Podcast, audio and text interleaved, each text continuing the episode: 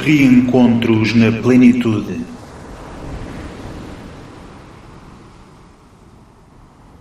Viva! Eu sou a Sofia Morgado e hoje estamos aqui em mais um podcast na Plenitude para conversarmos um pouco sobre a história de vida. E estou aqui à conversa com a Rita Guilherme. Olá, Rita. Olá, Sofia. Bom dia. Bom dia. Cá estamos e nós. cá estamos nós para mais uma reflexão. E a história, a história de vida foi o tema do último reencontro na plenitude. E as perguntas diretrizes, digamos assim, partilhadas no convite eram como descreveria a sua história de vida? Existirá uma só forma de o fazer? E qual será a influência que esta narrativa tem na sua vida prática? Diria mais qual a influência que ela tem na reconstrução da sua identidade.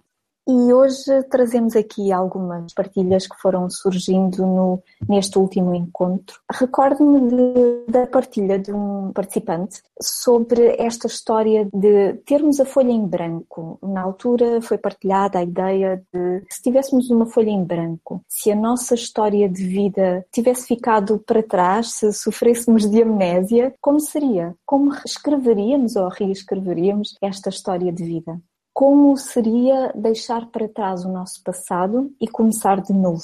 E recordo-me aqui da partilha de um participante que dizia que se nós fôssemos criminosos e deixássemos de o ser, os outros continuariam a esperar que nós fôssemos criminosos à mesma. E, e este levanta uma questão pertinente que abordámos mais ou menos em podcast anterior. E muitas pessoas têm a vontade de emigrar e de começar de novo a sua vida num outro lugar, num outro espaço, de uma outra forma, com todo este potencial da folha em branco. Mas nem sempre é assim. Muitas vezes temos que permanecer no mesmo local, mas uh, gostaríamos de começar de novo. Eu acho que um, desde, desde a partida, desde o encontro até agora, houve uma série de pensamentos que, que, que entretanto surgiram vê-se várias tentativas de várias formas das pessoas o fazerem, né? o começar de novo, reescrever a, a, história de vida, não só através da imigração,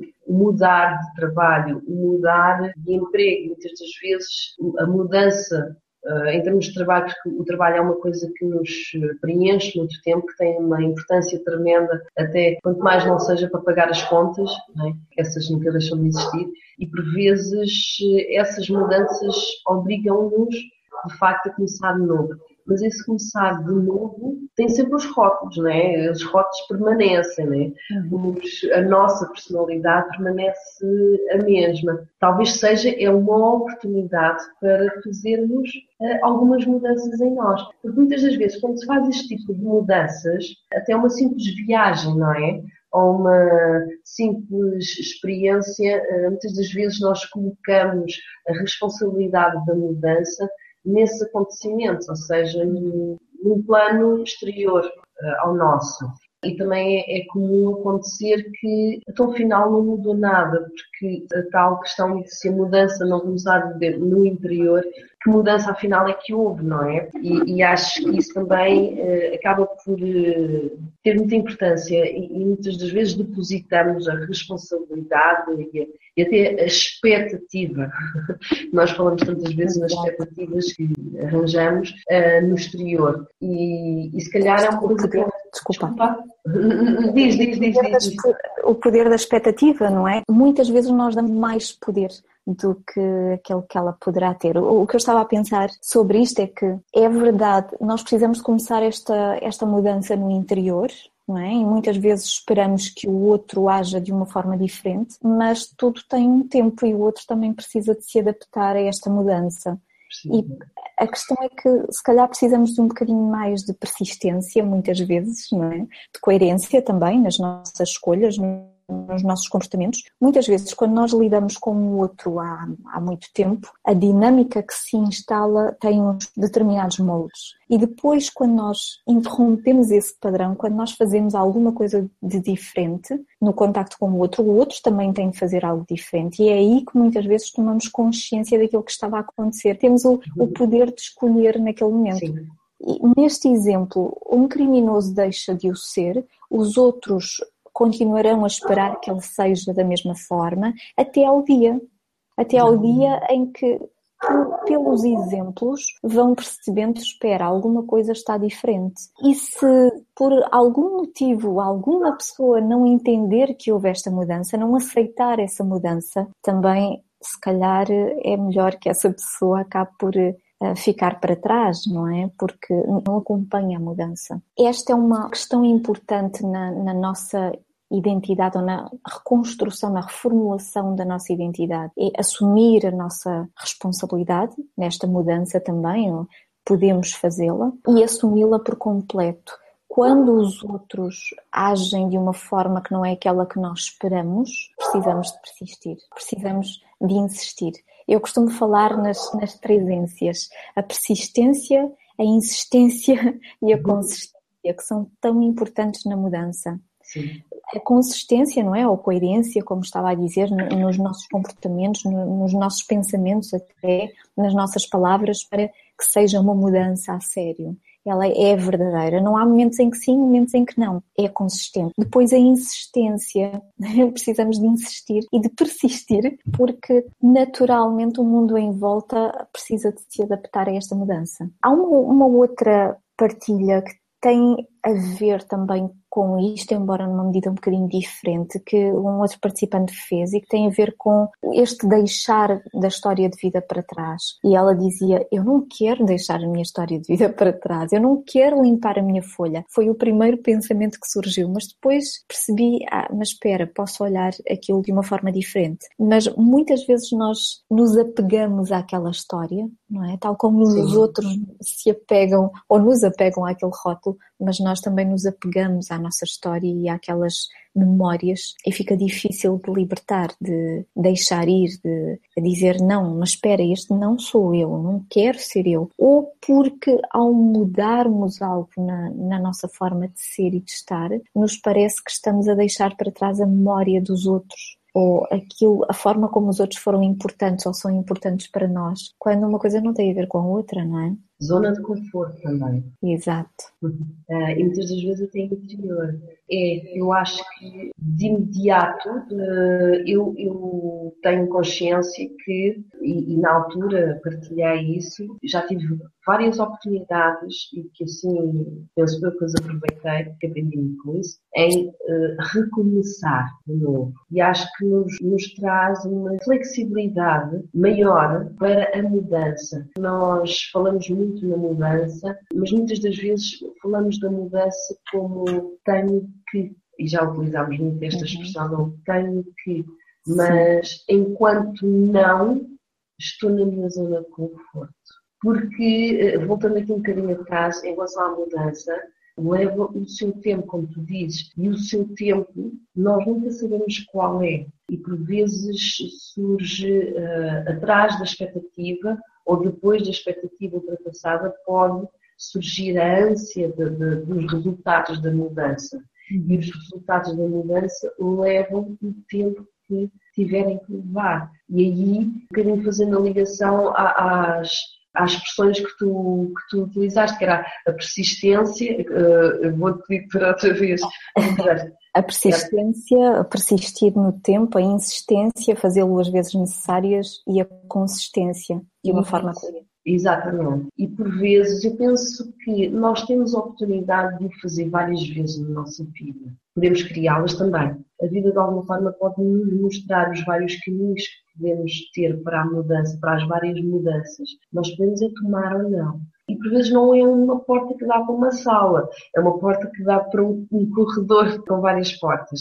Penso que uh, acarreta aqui uma série de, de, de, coisas, a mudança, a maneira de, de vivermos, sobretudo, e passa pelas coisas mais básicas. Falei há pouco do, do exemplo do, da mudança de trabalho. Muitas das vezes a mudança de, do nosso trabalho, né, da nossa forma de subsistência, nem sempre passa por mudar de empresa, mudar de patrão, mudar de escritório, mudar o sistema de trabalho, carrega muitas mudanças.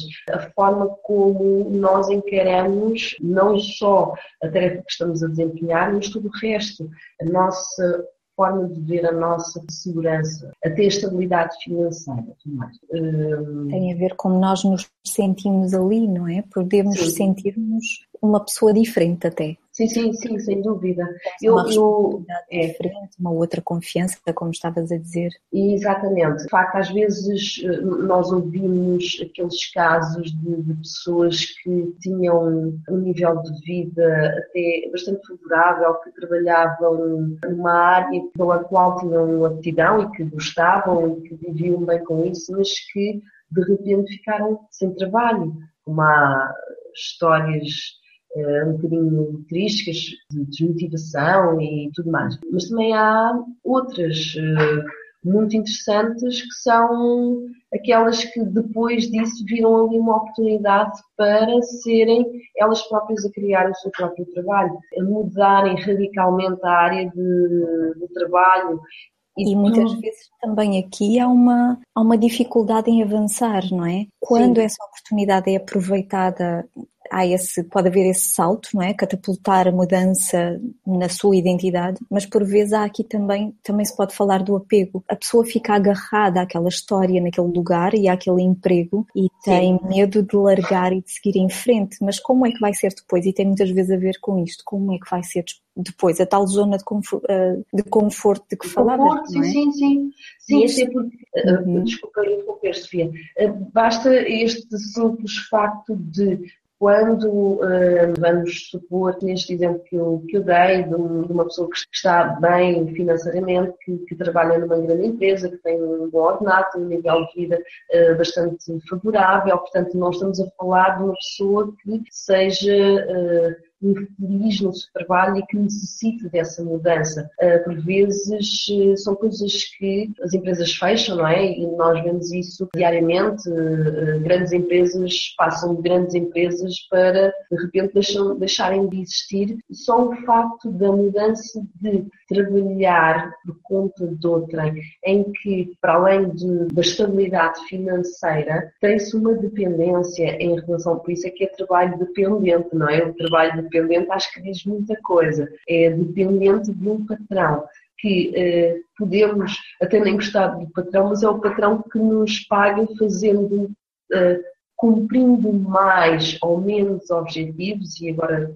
se calhar analisando, porque eu sei que há empresas que levam isto muito a sério, né, em termos de objetivos, mas nós sabemos que uh, se há um dia que, que, que, trabalhamos menos, nós sabemos que ao fim do mês uh, o ordenado está lá, é a mesma coisa. Enquanto que, de repente, quando essa mudança acarreta para todo qualquer trabalho, dependa única e exclusivamente da pessoa, do próprio, por vezes dificulta, pode dificultar. Eu aprecio bastante ver as pessoas que veem nisso uma oportunidade. Eu acho que é importante referir que acarreta uma grande mudança. Não estamos só a falar de, de uma pessoa que ficou sem o trabalho. Temos que observar no ponto de vista de mudança radical da forma como se vê a forma de subsistência. Ponto. Uhum. Para além de todas as outras coisas, se é um, um trabalho que, que seja que, que, a pessoa se sinta realizada ou não, independentemente disso tudo, acarreta aqui uma mudança radical na forma como nós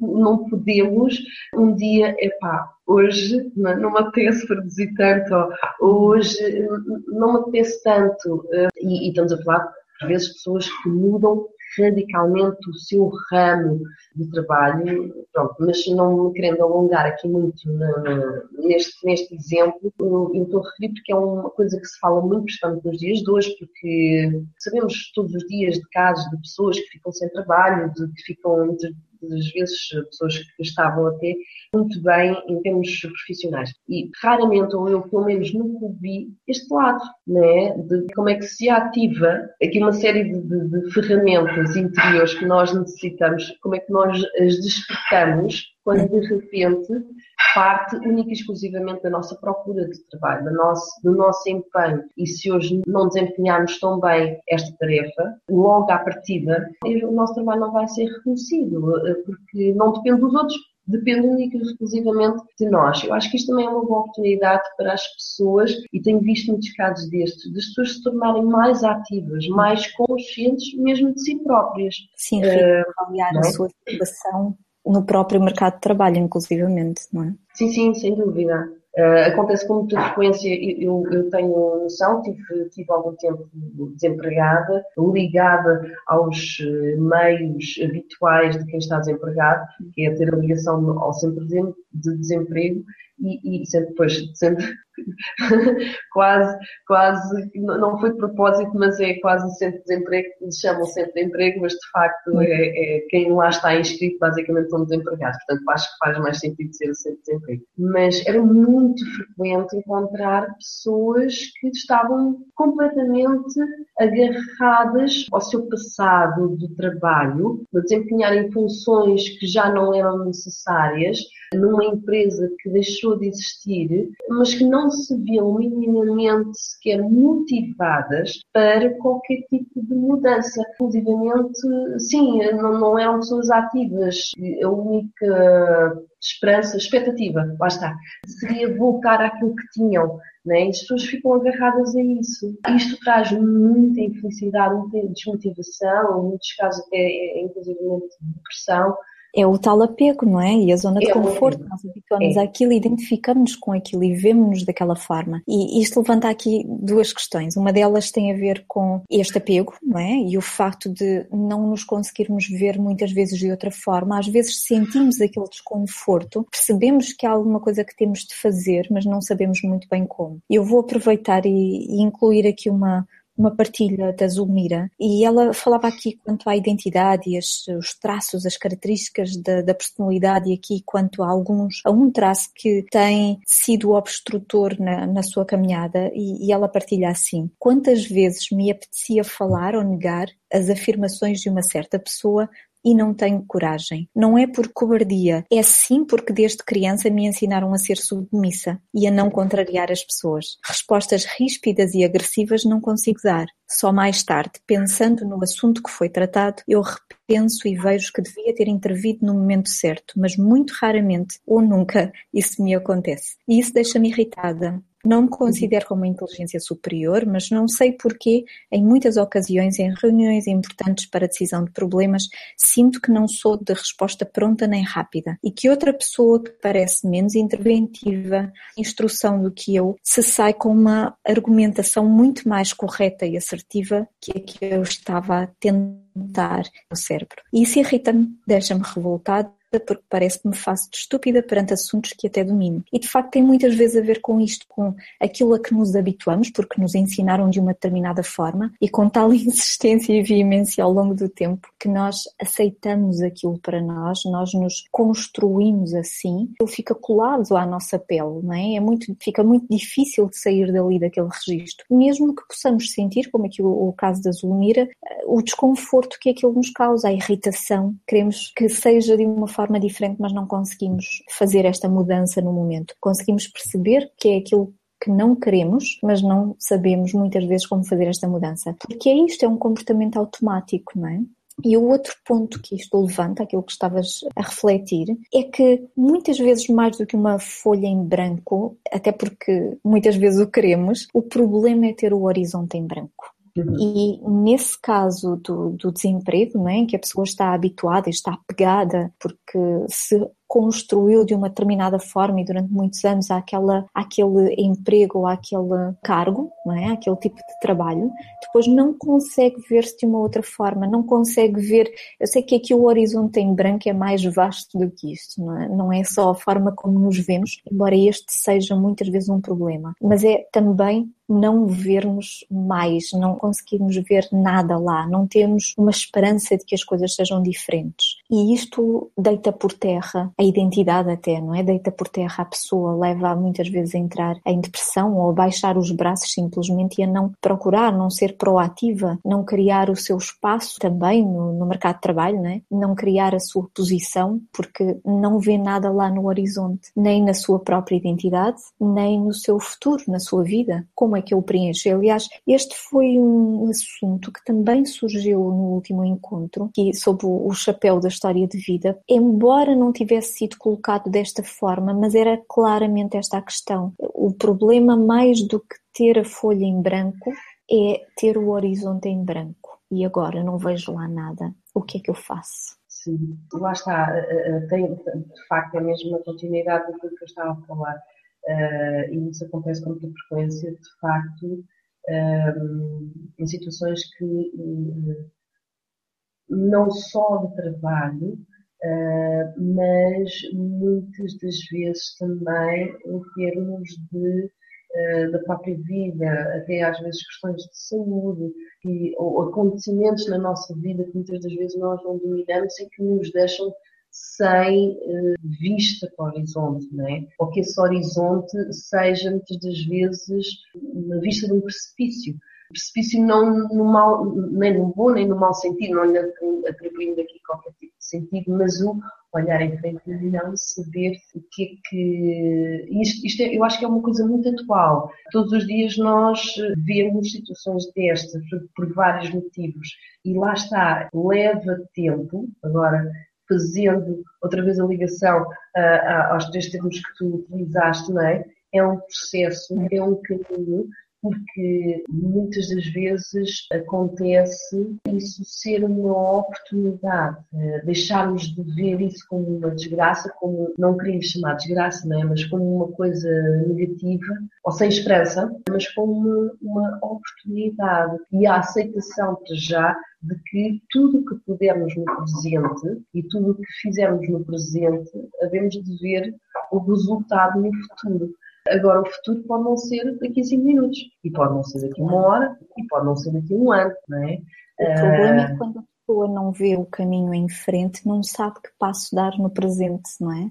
Quando não consegue imaginar algo no futuro ou esperar algo para o futuro, mesmo que seja um futuro próximo, Sim. não consegue dar os passos no presente, fica bloqueada. Então, eu diria que este é um, é um problema não só que leva a pessoa, traz a esta desesperança, mas também é um bloqueio ao avanço. É sim, importante sim. neste, neste caso, e quando o horizonte está ali em branco e a pessoa olha em frente e não vê um caminho, é importante colocar lá alguma coisa no futuro esperar sim, alguma coisa para o futuro, encontrando. Os seus gostos, o que é que gostaria de realizar, o que é... num futuro próximo. Pode não ser lá para a frente porque não sabe como é que as coisas vão ser, mas mesmo num futuro próximo, pode ser dali a 15 dias, não importa, mas ajuda a, a tomar a decisão de quais os passos a dar no presente ou pode não fazer desta forma e simplesmente se permitir desfrutar o fluir do momento e pode fluir com a vida mas isto costuma ser mais difícil, especialmente quando a pessoa sente que está a atravessar uma, uma situação difícil na sua vida. Por mais difícil que seja, é muito mais fácil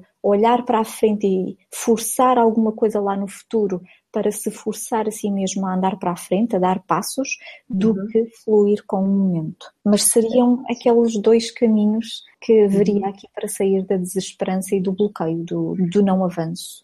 Sim, eh, eh, isto, eu acho que é muito frequente, eh, fazendo aqui a ligação àquilo que nós vemos diariamente, principalmente vemos estas tipo de situações e eu vejo com muita frequência em minha volta as pessoas que lá está que trabalharam durante muitos anos para a mesma empresa, fazer exatamente a mesma coisa e de repente, mesmo por opção ou não, e tenho, tenho um caso presente exatamente isso, por opção, mandou tudo para o ar porque quer a mudança e de repente o tempo vai se desfiando para feita a mudança, porque às vezes a primeira opção é não sei o que é que eu quero fazer, mas isto eu não quero fazer, não é? Muitas vezes é um bom princípio, não é? Nós podemos não saber o que é que queremos, mas podemos, se soubermos o que é que não queremos, já é um bom ponto de partida. E daí até fazer o engate da tal mudança, do encontrar o que é que a pessoa verdadeiramente gosta, o que é que faz acordar de manhã e vestir e ir a casa e, e, dar mais um passo. Nem sempre este processo é assim tão fácil, porque a formatação, por vezes, é tão forte que deixa a pessoa no limbo. Já falámos no limbo e já, já tivemos algumas partilhas interessantes em relação a isto. Também tem um tempo, né? o tempo do limbo, do, do o tempo do ninho nem sim, nem assado, né? E, e depois é preciso seguir em frente.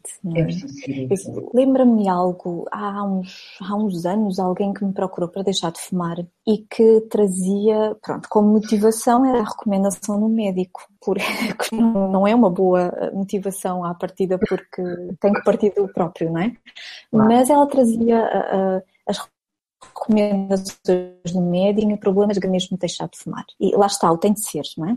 Eu faço sempre uma avaliação porque para que o processo vá vale a pena não andarmos só, digamos, ali a, a queimar que toda a gente quer ver resultados. Mas apesar desta, desta avaliação mostrar que havia pouca motivação da parte da, da própria pessoa para o fazer, para deixar de fumar, íamos em frente e fizemos uh, o trabalho para ela deixar de fumar. E na semana seguinte, quando ela voltou, ela descobriu algo. Aquilo que ela trouxe foi a partilha de um momento em que ela estava a dizer que, pronto, que, que tinha vindo ao deixar de fumar, tinha sido oferta de alguém muito próximo e uh, o filho lhe estava a dizer como ele tinha ficado contente com a decisão dela. Muito contente, tão contente que se, houve ali um momento de encontro mesmo. E aquilo que ele disse foi: não é só pensar em ti, no teu bem-estar, mas é pensar que eu gosto muito de ti, que quero ter na minha vida por todo o tempo quanto for possível.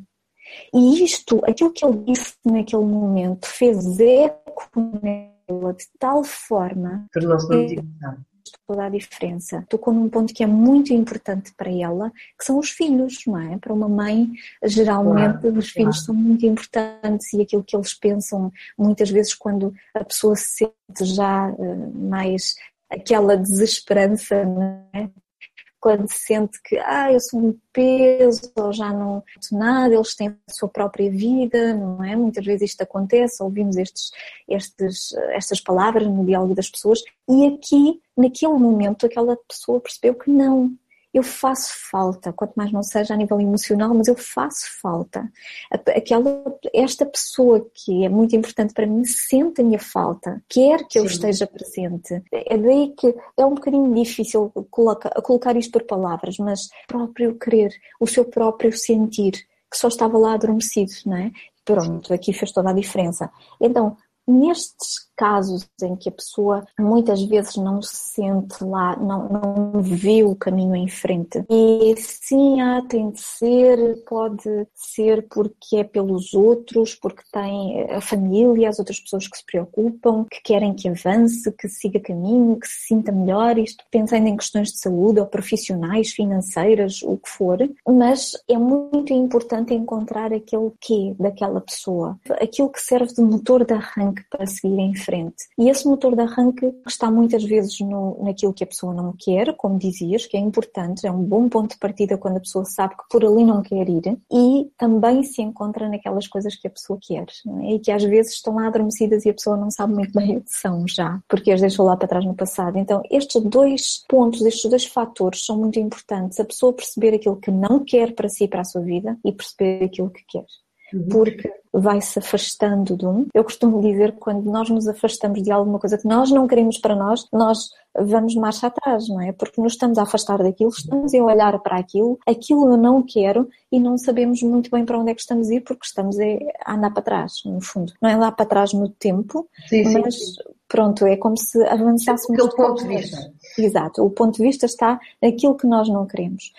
E se aquilo deixa de lá estar por algum motivo, ou se por algum motivo entra na nossa zona de conforto, aquilo deixa de ser um motor de arranque. Então é importante também termos aquela outra perspectiva, aquele outro olhar sobre aquelas coisas que nos movem, aquelas coisas que nós queremos, que nos fazem sentir bem, que nós queremos mais ver na nossa vida. E esse é um bom motor de arranque e esse leva-nos a seguir, a avançar, a olhar em frente, porque nós estamos a olhar para o sentido que nós queremos seguir, não é?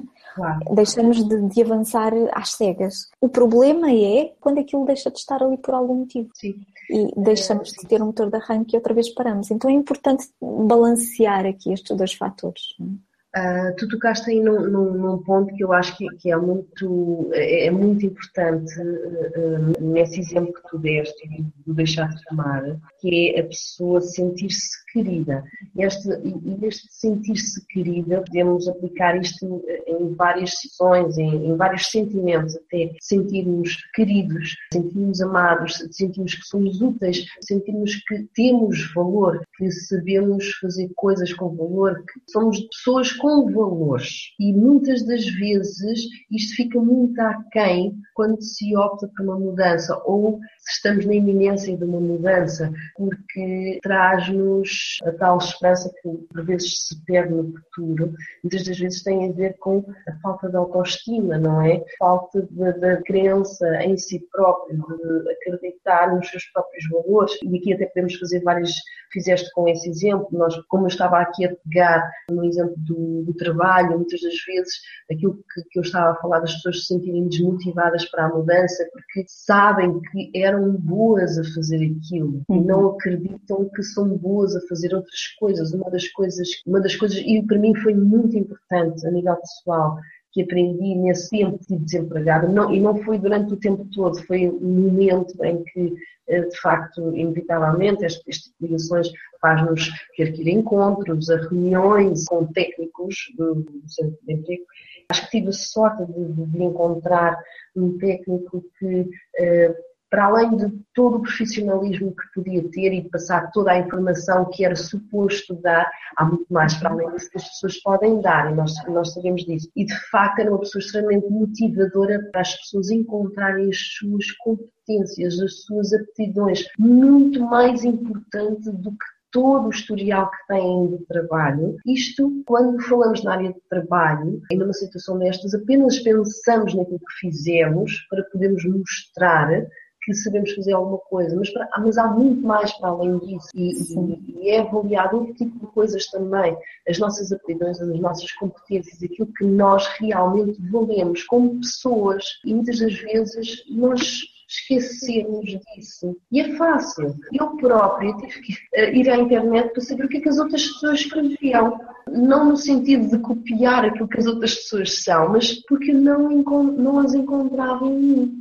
que pudesse ser útil no mercado de trabalho. Ora, nós temos muitas qualidades, eh, lá está, o sermos aptos para, o sermos queridos, o sermos amados, eh, passa muito por aqui, para olharmos para nós, eu sou capaz de, seja do que uhum. for, não é? E muitas das vezes é uma das coisas que nós vamos perdendo pelo caminho, ou que perdemos facilmente quando o trabalho não funciona bem, quando não resulta, quando não somos bons a fazer determinada coisa, determinada tarefa, não quer dizer que não tenhamos valor, porque podemos ter muito valor noutras áreas e muitas das vezes falta nós encontrarmos isso mais facilmente. E agora vou fazer aqui uma, dar aqui um outro, um outro exemplo que acho que foi uma coisa que já falei contigo, já, já partilhámos as duas, mas já não sei em que tema, sinceramente, mas que tem a ver com isto. E as mulheres as mulheres acho que são, uh, são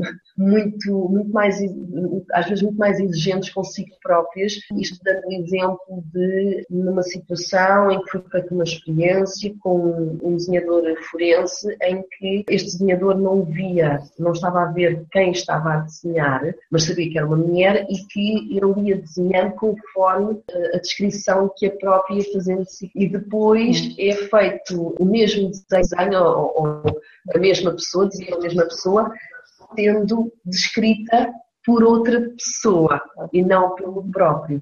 E o que acontecia era que a descrição que era feita, o desenho que era feito a partir da descrição de outra pessoa era uma mulher muito mais bonita do que sendo descrita por si própria. E isto tem a ver com a nossa autoestima, não é? Com a forma como nós olhamos para nós. E de facto há uma exigência muito, muito grande sobre nós próprios que por vezes não precisamos de ninguém para perdermos a esperança e para acharmos que não somos aptos ou não somos capazes de realizar seja o que Esse é o ponto, não é? Esse é o ponto. Naquele exemplo que dava da pessoa que veio para deixar de fumar, aquilo que estava dormente foi despertado pelo, por alguém no exterior. Por outra pessoa, sim, sim, Mas sim, é, exatamente. Pode o outro estar lá ou a situação estar lá para despertar aquilo em nós ou não. A questão é, vamos ficar dependentes do exterior para que isto desperte em nós? Ou vamos assumir essa responsabilidade e valorizar aquilo que há em nós? Identificar, reconhecer aquilo que há em nós, as nossas capacidades, os nossos valores também enquanto pessoa, aquilo que faz sentido ou não para nós, aquilo que nós não queremos mais, aquilo que queremos ver mais na nossa vida, que nós queremos fazer, mais além, muito mais além daquilo que os outros possam reconhecer em nós. Isto é muito importante e é aquilo pelo que temos uh, passado ao longo desta caminhada no, nos reencontros na plenitude, é pela responsabilidade, aqui no, no processo de autoatualização do ser, da identidade. E esta responsabilidade que é importante ser assumida por nós e não ser atribuída aos outros. Sim, sim.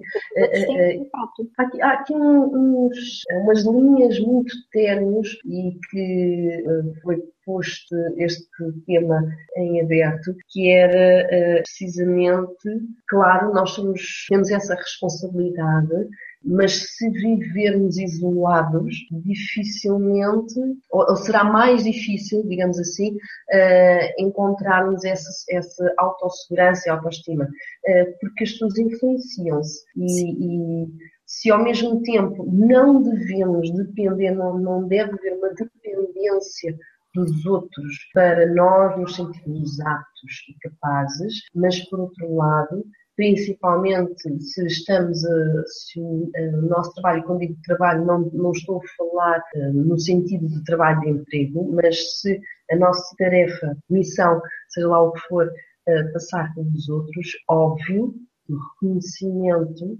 vai e deve influenciar-nos, porque somos seres sociáveis e a socialização também alimenta. Sem dúvida. Terno, não é?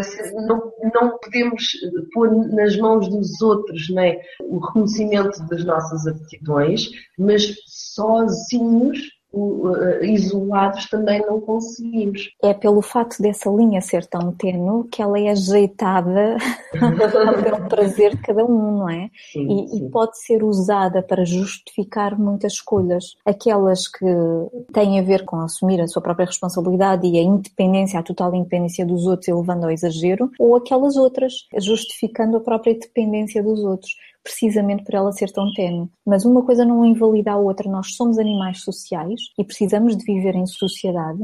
Sim. E viver em sociedade, viver com os outros, fazendo, nós temos nos outros o espelho de nós mesmos, pela comparação, a comparação saudável. Nós encontramos aquelas coisas que em nós nos fazem sentido, aquelas coisas que nós não queremos em nós, nos nossos comportamentos, isto não só na nossa vida lá fora ou no, no percurso de vida, mas em nós, na nossa forma de estar, de ser, de fazer. E encontramos tudo isto ao lidarmos com os outros, até porque ao lidar com os outros vão surgindo as oportunidades de viver.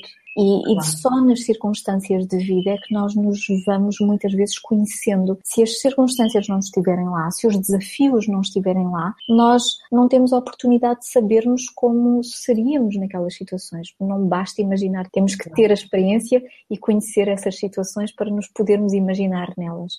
Então precisamos sim de viver com os outros, não é? Este é mais um tema com pano para mangas que vamos deixar para o próximo, para a próxima reflexão. Eu queria só relembrar aqui algumas eh, questões. Uma é de quem nos ouve, se quiser partilhar considerações, questões, ver estes tópicos e os seus pontos de vista também partilhados aqui nos podcasts, poderá fazê-lo comentando algum deles na página dos podcasts, a partilha dos mesmos no Twitter, no Facebook, no Tumblr, poderá usar a tag Cardinal Questões Plenitude, tudo pegado sem acento, Cardinal Questões Plenitude. Nós vamos vendo se surgem questões, partilhas para podermos trazer aqui para os podcasts. Os temas que poderão orientar estas partilhas poderão ser os mais diversos aqui sob a alçada da identidade e da autoatualização do ser hoje foi sobre a história de vida, o último encontro. O próximo encontro será ainda esta semana, já na próxima sexta-feira e será sobre a sorte e o destino. Porque muitas vezes falamos aqui em sorte e azar ou naquelas coisas que têm que acontecer, que aconteceu porque tinha de acontecer. Será que algo tem de ser de determinada forma que uma pessoa tem mais sorte do que a outra? E provavelmente nós sabemos que não encontraremos uma resposta nesta reflexão, senão a resposta de cada um, mas podemos mudar a perspectiva sobre a qual olhamos esta questão. O azar, a sorte ou o nosso destino, para mudar o efeito que ele tem sobre o nosso ser, sobre a nossa forma de ser, de estar e de fazer. Este encontro será uma reflexão partilhada, não haverá uma prática meditativa daquela forma formal, caindo aqui na redundância, mas será uma reflexão partilhada sobre a sorte e o destino. Será online, aqui através dos Hangouts. Deixo desde já o convite para refletir connosco sobre este tema para o próximo podcast. Provavelmente ainda passaremos aqui por algumas destas questões sobre a história de vida que ficaram aqui penduradas para o próximo e sobre a sorte e sobre o destino. Eu deixo já também o convite para continuar a assistir uh, os podcasts, as nossas conversas e participando também com questões e, e considerações, partilhas. Por hoje é só, não é? Obrigada, Rita. Obrigada. Encontramos em breve no próximo podcast. Aliás, encontramos na próxima sexta-feira também. Exato. então.